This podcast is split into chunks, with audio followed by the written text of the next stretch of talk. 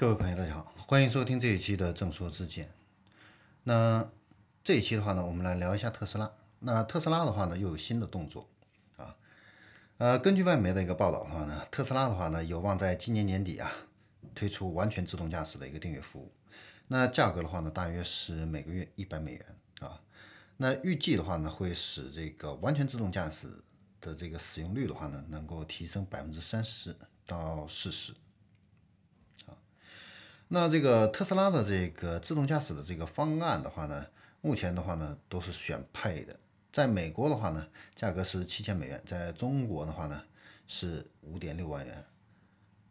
那从现在来看的话呢，大多数的这个客户的话呢都没有这个直接掏钱来购买这样的一个服务啊。那摩根斯坦利的一份报告里边提到，目前只有百分之二十七的特斯拉的买家的话呢，购买了七千美元的全自动驾驶的这个套件。但是的话呢，不管客户有没有买这个自动驾驶的这个套餐的话呢，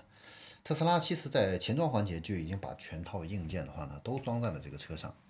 那包括呃特斯拉包含特斯拉芯片的这个呃。Hardware 这个三点零，还有摄像头、毫米波雷达，还有超声波雷达等二十二个传感器。那在一季度的这个特斯拉的这个财报会议上的话呢，马斯克呃就表示过，就是他们会提供完全自动驾驶作为订阅服务啊。那摩根斯坦利认为的话呢，这个的话呢会对特斯拉的一个业务产生最大的一个重大的一个影响。那它的这个收入的话呢，虽然不是很高，只占到销售额的百分之六，但是它的利润很高，占到特斯拉毛利润的百分之二十五，啊，这也具有非常重要的一个意义，啊。那特斯拉的话呢，在二零一九年底的话呢，已经启动了这个呃蜂窝网络数据的这个按月付费的一个订阅模式，啊，那价格的话呢是每个月九点九九美元。那如果客户不买这个呃蜂窝数据网络流量的话呢，那这个车辆的话呢，就只能实现这样的一个 OTA 的一个在线升级，还有基础导航的一个功能，那无法实现这个实时的一个导航、卫星地图、在线音乐、浏览器这些在线的一个服务。好，